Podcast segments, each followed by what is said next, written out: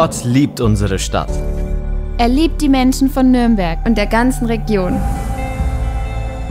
Als Kirche wollen wir diese Liebe weitergeben. Und ein Ort sein, an dem jeder willkommen ist und sich einbringen kann. Durch Gottesdienste am Puls der Zeit möchten wir Menschen die Möglichkeit geben, Kirche neu zu erleben. Wir möchten Sie dabei unterstützen, durch den Glauben an das Evangelium eine persönliche Beziehung zu Jesus Christus aufzubauen und zu vertiefen. Die Hoffnung, die wir durch ihn erfahren haben, wollen wir mit anderen teilen. Und durch Taten der Nächstenliebe praktisch erfahrbar machen. Denn was unser Leben lebenswert macht, ist Glaube, Liebe und Hoffnung.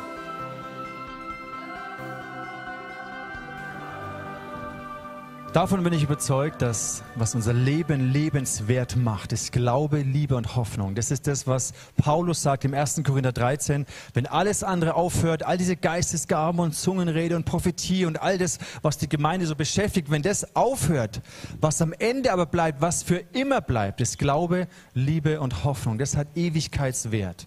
Und für uns heute heißt es auch, unsere Versammlungen, unsere Gottesdienste, unsere Locations, unsere Designs und alles, was wir so tun als Gemeinde, all das hört irgendwann auf. Das hat an sich keinen Ewigkeitswert. Was aber Ewigkeitswert hat, ist, wenn in deinem Herzen Glaube gestärkt wird. Vielleicht bist du noch gar nicht so gefestigt in deinem Glauben. Vielleicht bist du noch so auch in der Orientierung, auf der Suche nach dem, was heißt denn, eine Beziehung mit Gott zu haben. Oder vielleicht bist du schon 20 Jahre gläubig und denkst dir, Glaube, liebe Hoffnung kenne ich schon in- und auswendig. Mir geht es so, jedes Mal, wenn ich mich mit Glaube beschäftige oder mit Liebe beschäftige oder mit Hoffnung beschäftige, merke ich, da gibt es noch so viel mehr zu entdecken. Und da ist so ein Hunger und eine Sehnsucht, dass ich in meinem Glauben stark werde, mündig werde, reif werde, dass ich in meinem Leben immer mehr gewurzelt werde in der Liebe Gottes. Und dass ich eine klare Sicht und Hoffnung für mein Leben und für das, was ich tue, bekomme. Und das wünsche ich mir auch für dich dass dein Glaube gestärkt wird. In einer Kleingruppe, in einem Gottesdienst, hier in den Celebrations. Das, was wir als Gemeinde machen, soll dich in deinem Glauben stärken, in die Mündigkeit, in die Reife hineinführen. Mein Wunsch ist, dass du gewurzelt bist, deine Identität, dein Wert, deine Seele gewurzelt ist in der Liebe und in der Annahme Gottes des Vaters. Und dass du Hoffnung und Perspektive für deine Lebenssituation bekommst. Egal, ob es dir gerade blendend geht oder ob es gerade sehr herausfordernd ist. Glaube, liebe Hoffnung ist etwas sehr, sehr Persönliches.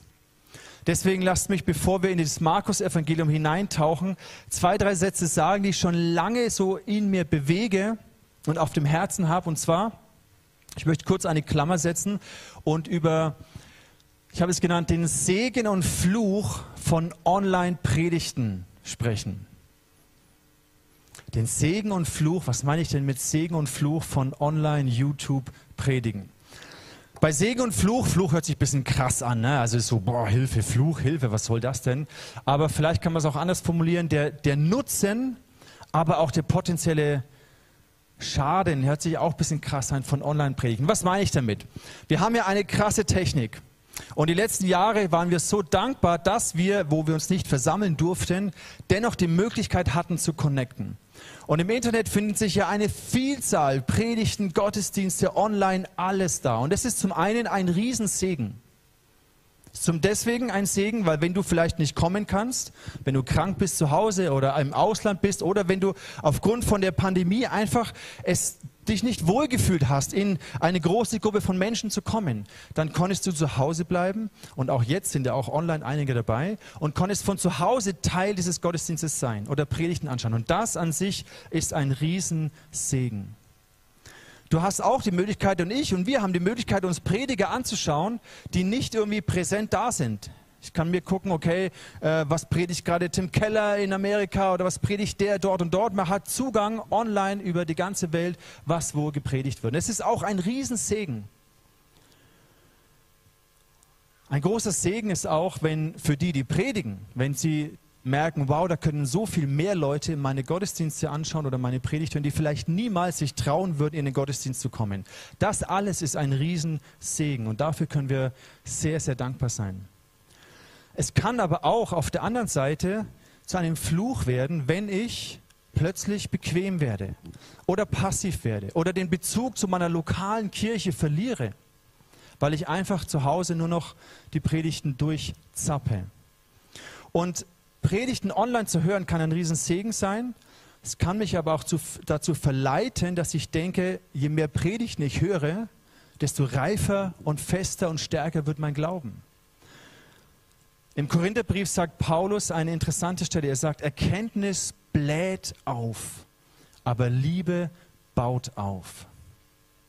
Erkenntnis alleine heißt noch lange nicht, dass du und dass ich, dass wir in unserem Glauben wirklich wachsen.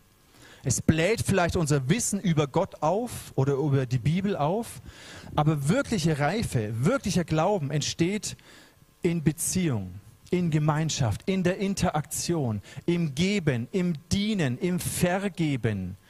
Da, wo Menschen zusammen mit Jesus diesen Weg gehen, die Liebe baut auf. Und deswegen kann uns auch, wenn wir viele Predigten anhören, aber nicht in Gemeinschaft sind, kann uns das auch dazu verleiten, dass unser Glaube, dass wir denken, boah krass, was ich alles weiß, habe ich 20 Predigten von Hartl angehört, mega stark, wie reif ich bin, aber in Gemeinschaft, in Beziehung ist es was ganz was anderes. Liebe ist immer persönlich, deswegen ist auch eine lokale Gemeinde so ein wertvoller Schatz, weil all die mega gesegneten Online-Predigten oder Prediger, da ist kein Bezug da obwohl sie mega starke Sachen drauf haben und es auch ein Segen ist für uns. Es ist dennoch nicht zu ersetzen mit dem persönlichen Bezug zu jemand, der für dich da ist. Eine Kleingruppe, eine Gemeinschaft, die dich kennt, die weiß, wie es dir geht, die für dich betet, die einfach mit der du dein Leben teilen kannst. Ich glaube, wir erleben oder es, wir sehen die Gefahr, das was Timotheus schreibt, Paulus an Timotheus, er sagt, es wird eine Zeit kommen, in der die Menschen von der gesunden Lehre nichts mehr wissen wollen. Sie werden sich nach ihrem eigenen Geschmack Lehrer aussuchen, die ihnen nur nach dem Mund reden, und weil ihnen die Wahrheit nicht gefällt, folgen sie allen möglichen Legenden. Wo ich das gelesen habe, habe ich mir gedacht, krass, ich glaube, diese Zeit ist gekommen. Deswegen brauchen wir diese Mündigkeit zu unterscheiden, was ziehe ich mir da wirklich rein. Und natürlich sind wir verleitet, und mir geht es ja auch so, zu gucken, oh, welche Predigt taugt mir und welcher Prediger und wen mag ich nicht so sehr und dann schalte ich ab und suche mir was anderes. Und es ist ja auch auf eine gewisse Art ein Segen, aber lass uns darauf acht haben, dass es nicht zum Schaden wird. Dass wir nicht nur nach unserem Geschmack uns Prediger raussuchen, die Predigten mir reinziehen, die halt ich gerade für richtig finde sondern lasst uns in eine Mündigkeit hineingehen, weil wir wissen, auch gerade die Corona-Zeit hat gezeigt, da ist so viel Zeugs im Internet. Jeder predigt und verkündet irgendetwas. Und da müssen wir mündig werden. Diesen Segen dürfen wir empfangen und dürfen uns auch dienen lassen durch all diese Online-Angebote. Aber es ersetzt eben nicht das Lokale. Geistliche Reife, Glaubensstärke, Wachstum, dafür braucht es das Lokale. Ich glaube auch, dass für uns Pastoren das eine Riesen-Challenge sein kann. Auf der einen Seite kann es ein Segen sein, wenn ich merke, wow, krass, unsere Predigten können überall angeschaut werden.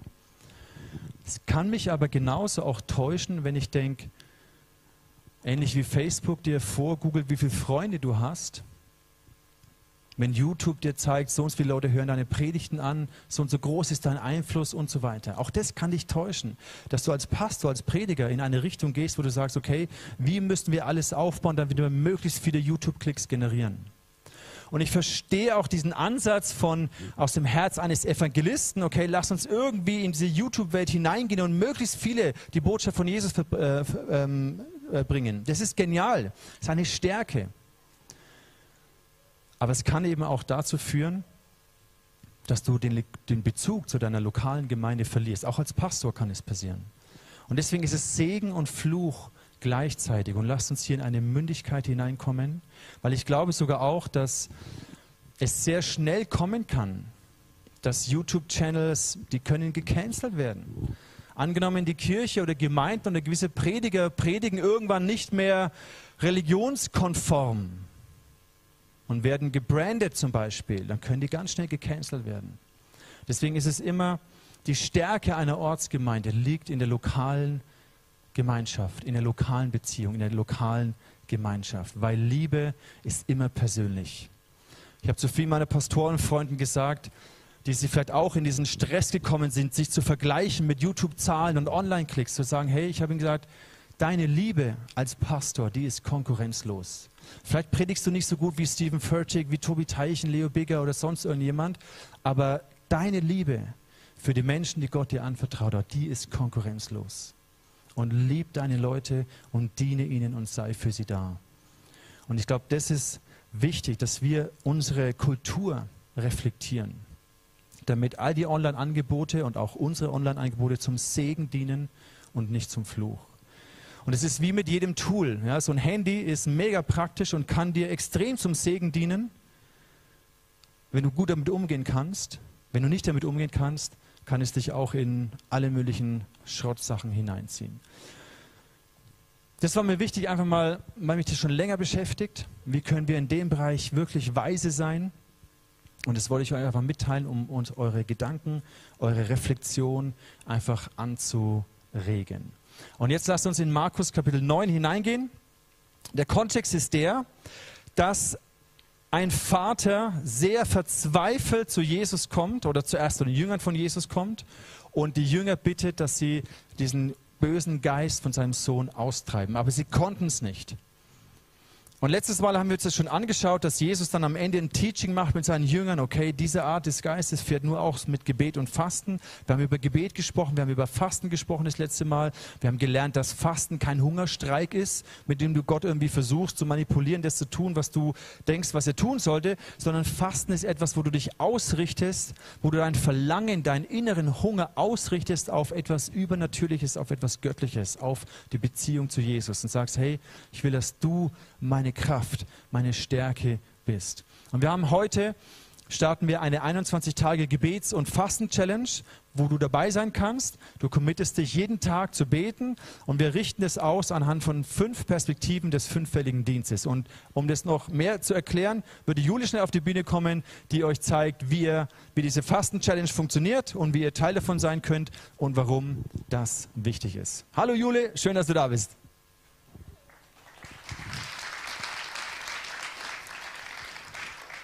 Ja, ich möchte euch einfach einladen, teilzunehmen an dieser Challenge. 21 Tage. Überlegt euch einfach mal, in welchem Bereich kann ich was loslassen, kann ich Gott Raum geben? Wo kann ich irgendwie das Körperliche unter das Geistige stellen? Und wir wollen uns als Gemeinde eins machen, für Dinge gemeinsam beten. Und ähm, es wird jeden Morgen früh um sechs ein Video rausgehen von Personen aus der Gemeinde, so dass ihr einfach ein Thema habt für den Fall, dass ihr nicht wisst, wofür ihr beten dürft. Und ich persönlich bin mega gespannt, was passieren wird, weil ähm, dieses Einsmachen hat so viel Power und so viel Kraft. Und ähm, es wäre mega cool, wenn ihr uns Rückmeldung gebt, falls ihr teilnehmt, ähm, was geschieht. Und ich spreche euch echt zu, erwartet ganz viel, gerade in Bereichen, wo ihr vielleicht selbst auch Durchbrüche erhofft oder so. Ähm, ich will euch einfach ermutigen, mitzumachen und ihr könnt ähm, einsteigen. Es gibt einen Link im Newsletter und auch im, im Telegram-Channel, wo ihr euch mit einklinken könnt und mitmachen. Ja, ich freue mich sehr drauf. Wir haben eben uns darüber ausgetauscht, wie können wir das äh, strukturieren und haben jeweils vier Tage mit einer apostolischen Perspektive, mit einer pastoralen Perspektive, prophetisches, Lehre, Evangelisation und da gibt es dann immer verschiedene Themen, wo wir gemeinsam dafür beten. Und in den Telegram-Kanal 21 Tage Gebet und Fasten, da werden wir diesen, diesen Video immer posten und ihr könnt dann auch Kommentare dazu geben und einfach uns mitteilen, ähm, was ihr erlebt mit Jesus in dieser Zeit. Von daher herzliche Einladung. Danke Jule, dass du uns das nochmal erklärt hast und ich freue mich auf diese Fasten-Challenge, weil es unser, ich habe erlebt, wir haben das lange nicht so gemacht, weil ich es nicht einfach nur machen wollte, damit es gemacht wird, sondern ich habe gemerkt, gerade Gebet und Fasten kann dich so stressen, kann so anstrengend werden, wenn es nicht wirklich von innen herauskommt. Und ich habe gesagt, hey Gott, du musst es mir von innen heraus schenken das Verlangen danach, das Erlebnis, die, dieses, dieser Hunger, dich im Gebet und Fasten zu erleben. Und deswegen freue ich mich sehr, dass das so, so zu einer Kultur geworden ist. Und Jesus hat gesagt, ja, ähm, in, dieser, in, in dieser Story aus Markus Kapitel 9, dass Fasten eben uns in eine uns fokussiert, dass wir geistlich anders ähm, aufmerksam sind und das sehen, das einordnen können, was um uns herum läuft, was auf dem Herzen Gottes ist. Deswegen hat Jesus hier gesagt, diese Art fährt nur aus durch Gebet und Fasten. Es hat etwas mit einer geistlichen Autorität zu tun. Darüber haben wir das letzte Mal gesprochen. Heute möchte ich mit euch in die gleiche Stelle hineingehen und zwar ein bisschen aus der Perspektive des Vaters. Was ist in dem Herz dieses Vaters passiert und wie hat sich sein Glaube entwickelt? Lass uns mal anschauen. Markus Evangelium Kapitel 9, Vers 22. Der Vater kommt zu Jesus, nachdem seine Jünger, die Jünger von Jesus, nicht geschafft haben, diesen Geist auszutreiben. Und dann fragt Jesus, was ist da los? Und dann erklärt der Vater und sagt, schon oft hat ihn der böse Geist ins Feuer oder ins Wasser geworden, um ihn umzubringen. Hab doch Mitleid mit uns. Hilf uns, wenn du kannst.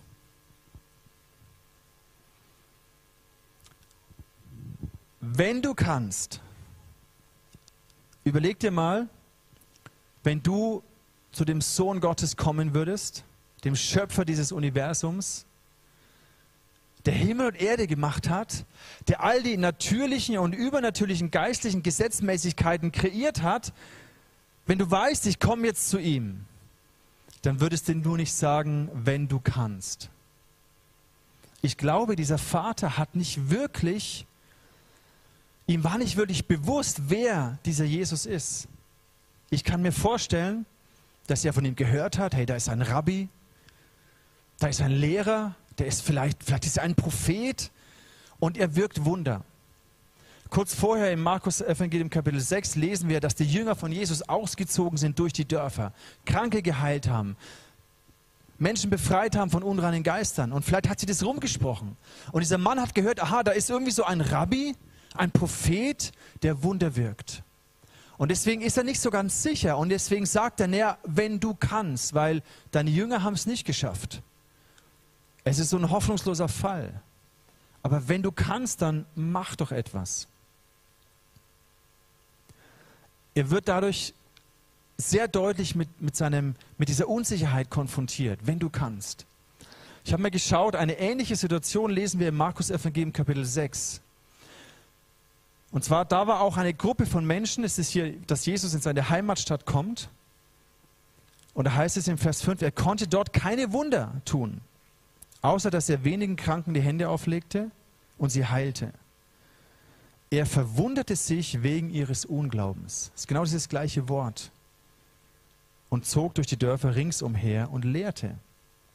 Also Jesus kam in seine Heimatstadt und da war keine große Erwartung. Da war kein Bewusstsein, er ist der Sohn Gottes.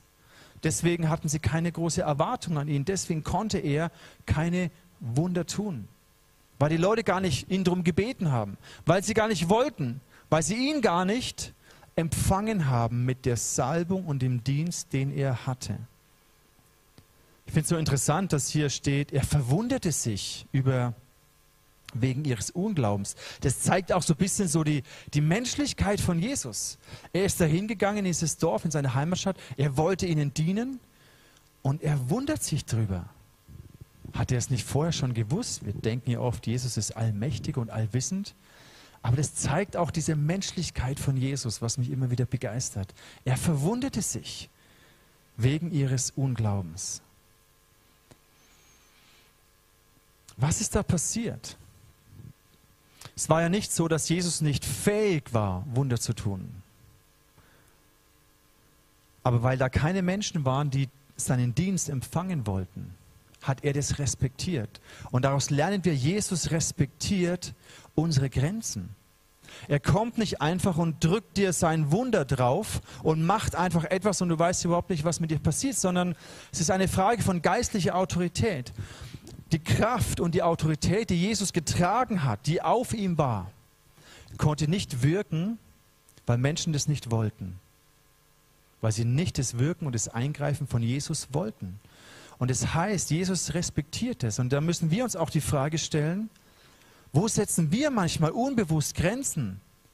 Wo sagen wir, Herr Jesus, hier in dem Bereich meines Lebens, da will ich gar nicht, dass du mitmischt. Da will ich gar nicht fragen, was du vorhast. Da will ich selber entscheiden. Wo setzen wir Jesus Grenzen? Wo, wo öffnen wir uns ihm nicht? Wo vertrauen wir ihm nicht?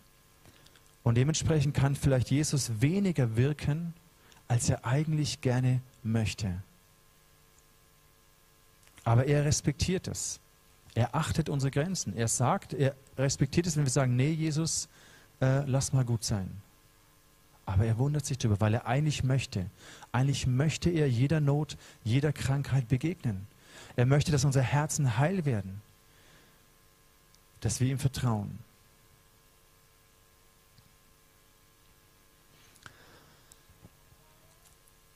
Der Prozess, den der Vater hier durchlebt, ist interessant. Versucht euch mal für einen Moment in die Situation des Vaters hineinzuversetzen. Er liebt seinen Sohn. Sein Sohn leidet unter diesem bösen Geist, sodass es manchmal schon tödlich war, so ein Anfall, den er hatte. Fast hätte tödlich sein können. Und der Vater, er wollte unbedingt alles haben, was Jesus ihm geben kann. Er war hungrig, er war durstig, er war wahrscheinlich verzweifelt. Er wusste keinen Ausweg mehr. Er war sicherlich hilflos. Ich weiß nicht, ob er damals alles andere probiert hat. Nichts hat geholfen. Und dann kommt er zu Jesus und es war wie, als ob das seine letzte Chance ist. Es war ihm nicht peinlich, es war ihm nicht unangenehm, dass vielleicht alle ihn sehen mit seinem Sohn, sondern er liebte seinen Sohn über alles. Und er war so unfähig, ihm irgendetwas irgendwie zu helfen, hilflos. Kennst du die Situation der Hilflosigkeit? Da gibt es entweder in deinem Leben etwas, wo du merkst, ich weiß nicht, was ich tun soll. Oder es gibt eine Person in deinem Leben, die dir wichtig ist, die du liebst. Und du weißt auch nicht, ich würde ihr gerne helfen, aber ich kann es nicht.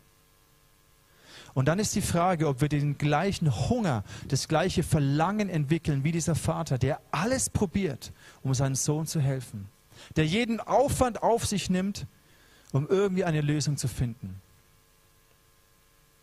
Und das kann uns ein Vorbild sein, dass wir nicht locker lassen, dass wir uns nicht zufrieden geben, dass wir nicht einfach sagen, ja gut, ist halt so, müssen wir halt irgendwie klarkommen, kann ich auch nichts machen, sondern dass wir Jesus suchen, dass wir zu ihm uns wenden. Und dann hört dieser Vater diese Worte von Jesus. Er sagt, ja, wenn du kannst. Und Jesus sagt dann, ja, wie, wenn du kannst? Was meinst du damit, wenn du kannst? Alles ist möglich, wenn du mir vertraust. Und dieses alles ist möglich, wenn du mir vertraust. Ich glaube, da ist gleichzeitig so ein, ein Friede in sein Herz gekommen, eine Hoffnung. Vielleicht ist wirklich, vielleicht hat dieser Rabbi, vielleicht hat dieser Jesus wirklich Vielleicht kann er wirklich meinem Sohn helfen. Ich empfinde die, diese Worte von Jesus als sehr beruhigend. Hey, vertrau mir. Alles ist möglich. Nichts ist unmöglich. Die Frage ist, ob du das empfangen möchtest und empfangen kannst, was ich dir geben kann. Es ist nicht eine Frage, ob dein Glaube ausreicht und du Wunder tust, sondern die Frage, ob du das empfangen kannst, was ich dir geben möchte. Und gleichzeitig ist der Vater, obwohl er Hoffnung schöpft, gleichzeitig ist er konfrontiert mit seinem eigenen Unglauben, mit seiner eigenen Schwachheit, mit dem Bewusstsein, mein Glaube, meine Glaubenskraft, die reicht hier anscheinend nicht aus. Deswegen reagiert er so, so krass hier, wie es heißt, Vers 24, verzweifelt rief der Mann, in der Schlachterübersetzung, da heißt es, sogleich rief der Vater des Knaben mit Tränen. Also er hat gemerkt, wow krass, ich glaube, er könnte wirklich meinen Sohn heilen und gleichzeitig merkt er, aber, aber ich verkack's hier gerade total. Mit Tränen, verzweifelt, sagt er, ich vertraue dir ja, hilf mir doch meinen Unglauben zu überwinden. Wir sehen hier etwas, was auch in unserem Leben häufig wir erleben, und zwar, dass Glaube und auch Unglaube irgendwie koexistieren. Kennst du das? Da ist Glauben in deinem Herzen, aber irgendwie auch, auch Unglauben, Zweifel. Und das ist allzu menschlich. Und dieser Vater ist hier konfrontiert mit seiner eigenen Unzulänglichkeit. Er merkt in der Begegnung mit Jesus, ich erfülle diesen, diesen Maßstab gar nicht. Ja, da ist Glauben, aber gleichzeitig hilf meinem Unglauben.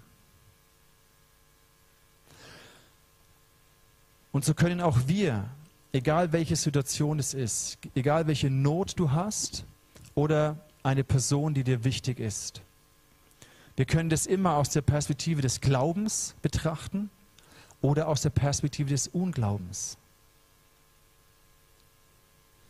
Und wir sind damit konfrontiert. Und dann kommt dieser, dieser Schrei des Vaters, hilf mir, meinen Unglauben zu überwinden. Was ich interessant fand, ist, dass es gibt zwei Lesearten von dieser Aussage des Vaters. Und meistens wird es so übersetzt, wie ihr es hier auch seht, hilf mir meinen Unglauben zu überwinden.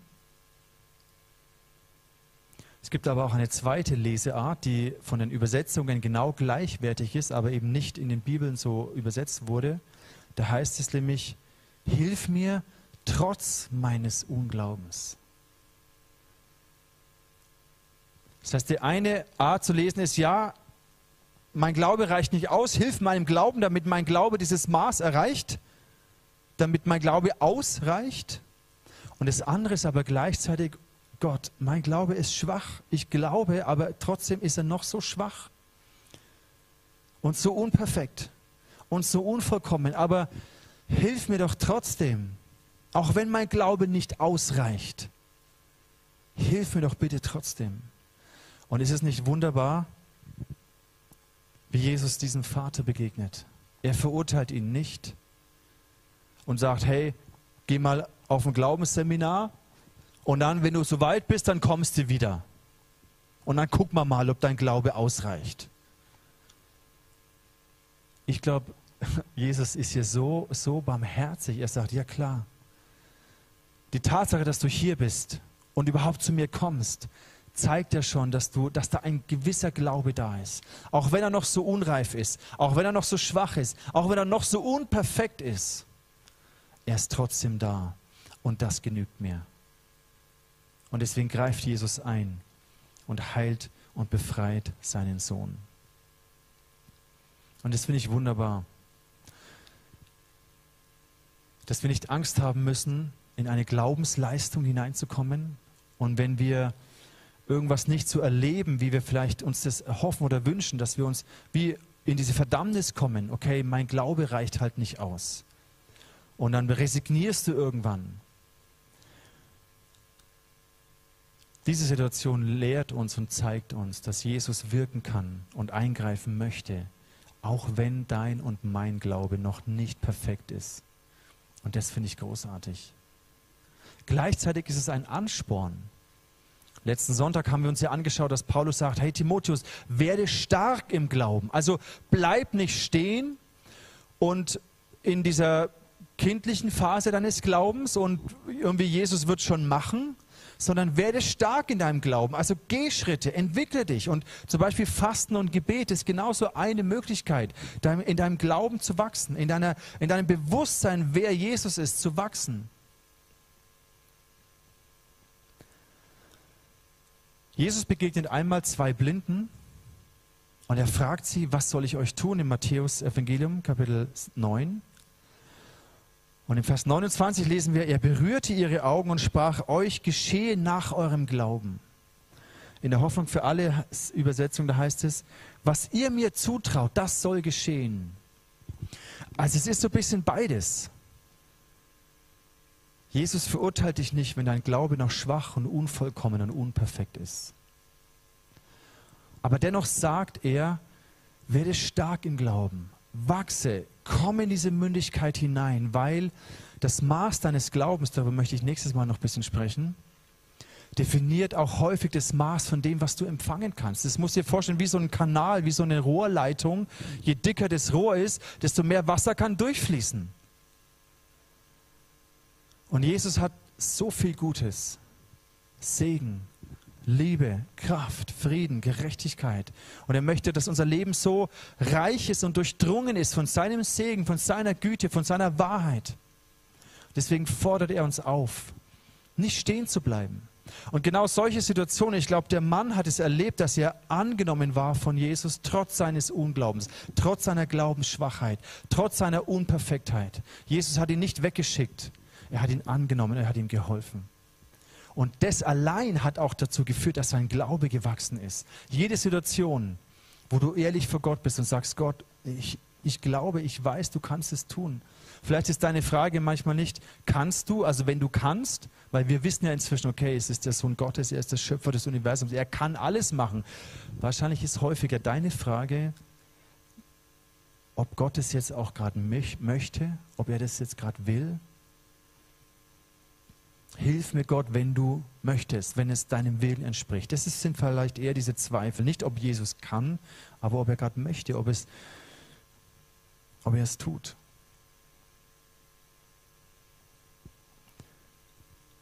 Mich begeistert diese, diese Barmherzigkeit, mit der Jesus diesem Mann begegnet. Es motiviert mich in meiner Schwachheit, in meiner Glaubensschwachheit, trotzdem zu Jesus zu kommen. Weil ich weiß, es geht nicht darum, dass mein Glaube das Maß erfüllt. Und es liegt nicht an meiner Glaubensleistung, sondern ich darf auch kommen und sagen, Jesus, ja, da sind noch Zweifel und Unglaube und es ist Glaube und Unglaube existieren zusammen. Und ich möchte, dass Glaube stärker wird und Unglaube schwächer wird. Ich möchte, dass mehr und mehr, wie es diese Blinden gesagt wurde, dir geschehe, was ihr mir zutraut, das soll geschehen. Ich möchte dir mehr und mehr zutrauen. Ich möchte lernen, ich möchte dir zutrauen, dass du meine Ehe rettest. Dass du diese Krankheit in meinem Körper heilst. Dass, dass ich eine Lösung habe für das Dilemma in dem Beruf, in meinem Geschäftsleben. Ich möchte lernen, dir zu vertrauen, dass du mich versorgst, dass du dich um mich kümmerst, dass du mich beschützt und all diese Dinge. Was ihr mir zutraut, das soll geschehen. Wie viel traust du Jesus zu? Wie stark ist dein Glaube? Wie schwach ist dein Glaube manchmal? Und das Gute ist, egal ob dein Glaube stark oder schwach ist, Jesus, er ist da und er möchte eingreifen. Und das ist für mich eine wunderbare Nachricht, dass es nicht meine Glaubensleistung ist, sondern dass Jesus aber mich in meiner Schwachheit an die Hand nehmen möchte damit ich wachsen kann. Und jede Begegnung und jede Erfahrung mit ihm dient, dass mein Glaube in ihn noch stärker wird. Und je mehr ich ihm zutraue, desto mehr Freiraum hat er auch zu wirken in meinem Leben. Je mehr ich meine Herzenstür öffne, desto mehr kommt er auch und verändert mich. Aber wenn ich ihn nur einen Spalt weit öffne, dann kann er halt auch nur einen Spalt weit machen, weil er respektiert meine Grenze. Wenn ich sage, nee, Jesus, in meine Ehe, da will ich lieber nicht, dass du reinredest. In mein Sexleben will ich lieber nicht, dass du reinredest, da halte ich dir die Tür zu. Okay, Jesus respektiert es. Aber dann kann er auch dort nicht mit seiner Segen, mit seiner Fülle, mit seiner Liebe hineinkommen. Deswegen möchte diese Bibelstelle uns Mut machen, jedem Bereich unseres Lebens zu lernen, ihm zu vertrauen, es ihm zuzutrauen, dass er Heilung, Veränderung bringen kann. Die Jünger fragen dann Jesus, hey, warum konnten wir diesen Dämon nicht austreiben? Und im Matthäus-Evangelium wird uns diese Geschichte dann noch ein bisschen mehr aufgezeigt, was er seinen Jüngern sagt. Er sagt hier, ich versichere euch, wenn euer Glaube nur so groß ist wie ein Senfkorn, könnt ihr zu diesem Berg sagen, rücke von hier fort und es wird geschehen. Nichts wird euch dann unmöglich sein. Darüber möchte ich mit euch gerne nächste Woche sprechen. Dieser Senfkorn-Glaube. Aber für heute wollen wir mal einen Punkt setzen und wollen noch eine Möglichkeit geben, einfach, dass du dich reflektierst. Kannst du dich in diesem Vater wiederfinden, der sagt, oh, ich, ich brauche diesen Jesus. Egal wie unangenehm, wie peinlich es ist, ich will zu diesem Jesus und er ist meine einzige Hoffnung. Vielleicht geht es dir auch so, dass du hoffnungslos oder hilflos dich fühlst. Dann möchte ich dir Mut machen, komm jetzt zu Jesus, weil seine Liebe niemals versagen wird.